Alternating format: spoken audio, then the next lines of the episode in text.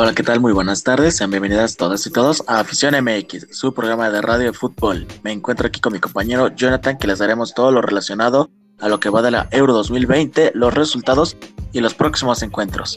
Hola, Leo, ¿cómo has estado y cómo te ha ido? Bien, todo bien, disfrutando aquí de unos buenos partidos, unos más que otros. Nada malo, vaya. Todos dieron lo mejor en sí, pues disfrutando cada momento en este fin de semana. Sí, que estuvo de locos, ¿no? La Eurocopa. Ajá. Sí, con el partido de Francia contra Suiza que quedaron 3-3. Se fueron a penales y ganó Suiza. 5 a 4. No, el que vi, no inventes, el de España-Croacia, 5 a 3.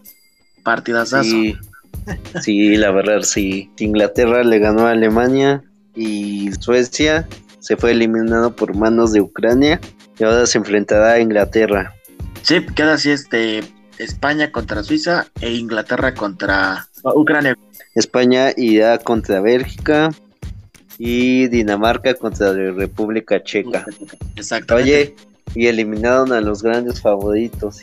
Aún queda uno, uno o dos por lo menos. Yo creo Yo que. España y Bélgica, ¿no? Yo digo en España e Italia.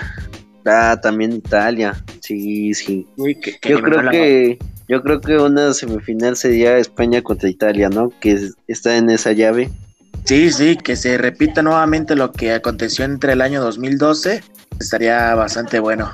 Sí. Bueno, ¿y qué te ha parecido el nivel de la Copa América comparado con la Eurocopa? Pues no fue como tan guau, pero uno que otro sí me lo llega a chutar. Por ejemplo, el de Argentina que goleó a Bolivia 4 a 1. El de Brasil y Ecuador que quedaron empatados. Venezuela Sí. terminó perdiendo contra los peruanos. Y Uruguay le ganó a Paraguay 1 a 0. Sí, ahora se enfrentarán Argentina contra Ecuador, Perú contra Paraguay Ajá, y Brasil contra Uruguay. contra ¿Qué te parecen esos duelos? Sí, la verdad va a estar bastante bueno. De lo que acontece, que sea un, un Brasil, Brasil-Argentina, ¿no? A ver, yo digo que si pasa otra vez Argentina a otra final, a ver si no la pierde. Sí, sí. Bueno, ahora hablando de otro tema, ¿qué te ha parecido la renovación de Jesús Corona, Nacho Rivero? Bueno, entre esos me, me alegró muchísimo, ya era momento porque se disputaba un pequeño, una pequeña incongruencia entre si comprar a Nacho Rivero y que todavía no lo compran, o si sí lo van a comprar y de que no lo van a comprar, de que Tijuana lo iba a impedir. Oficialmente se hizo el fichaje de Nachito Rivero a Cruz Azul y Chuy Corona sí efectivamente firma por dos años más, pero con la- una consecuencia de que se le baja el salario para que se aplique su modalidad. Sí. Oye, bueno. ¿qué te han parecido los refuerzos para los equipos de este Pues- clausura 2021? Pues sí, de lo que acontece, está bastante bien, ¿eh? Bueno, de lo que va a acontecer en los fichajes más adelante, pues está bueno lo que, lo que prepara Atlas, parece ser. Sí, muy buenos refuerzos y pues por parte del Atlético San Luis vino Adrián Lozano del Santos a préstamo. Oye, y Marcelo Agüero regresa al fútbol mexicano, ¿no, Leo? Un gran portero. Pero, regresa pero al Atlético San de. San Luis. ajá, exactamente. Sí, también con la incorporación de William Mejía del Monterrey, igual Ajá. a préstamo, y prestaban a Said Muñoz de Chivas, Marcelo Méndez del Liverpool de Paraguay, Leonardo Cuello de FEN de Uruguay y Luis Calzadilla de Pachuca. Yo creo que los refuerzos son buenos, aunque desconocidos, ¿no, Leo? Pues sí, bastante, bastante decentes. Falta esperar a ver quién, quién es la decepción del próximo torneo, quién va a ser la sensación. Y a ver quiénes son las jóvenes promesas que luego se, se aproximen. Sí. Oye, ¿qué te parece la noticia de que JJ Macías se va al fútbol español? Pues eh, sobrevalorado, ¿eh? La verdad. Muy sobrevalorada esa, esa cuestión. Sí, porque no vive en su mejor momento, no tuvo una buena temporada y yo creo que se va muy por debajo. Sí, no, no puede ser. Pero bueno, Sí, las únicas bajas de Cruz Azul es Elías Hernández. Hernández, sí. No, no, no me lo recuerdas. No. Oye, ¿y qué te parece la incorporación del Tuca y de Miguel- Ángel Ah. Garza y Hugo González Hugo a. Juárez? Sí, está cañón. Ahora sí, como que el Tuca quiere. Bueno, no sé qué plantea el Tuca, pero espero que Juárez sea como un. ¿Cómo fue este equipo? El Necaxa, bueno, Necaxa cuando apenas iba ascendiendo. Sí. Y terminó como llegando a liguillas ya cuartos de final, octavos de final. Esperamos que Juárez tenga como esa ímpetu de ir más adelante en, el próximo torneo y a ver qué acontece, porque no se llevaron a cualquiera, ¿eh? Son jugadores bastante buenos y un técnico que sí les va a traer como burro con mecate y agarrándole las orejas, entonces sí va a estar muy fuerte. Posiblemente, no digo nada, pero es muy posible lo que vaya a acontecer para Juárez. Sí, ¿qué te parece que Nacho Ambriz se va al Huesca a dirigir al equipo de tercera división de España? Sí, no, por lo menos que haga historia ya, ¿no? Sí le, sí. le va a convenir más. Pues bueno, o Oye, pero por lo menos también hizo historia en León, ¿no? Sí, sí, por eso es lo que te decía. Hizo historia con León, le intentó armar con el América, aunque tenía unas cuantas fechorías, pero bueno, en, en, ese caso firmó por dos temporadas con el Club Azulgrana, ya aterrizó, ya está ya en España y conoce bien por su etapa como un segundo entrenador de Javier Aguirre durante unos, que fue siete años.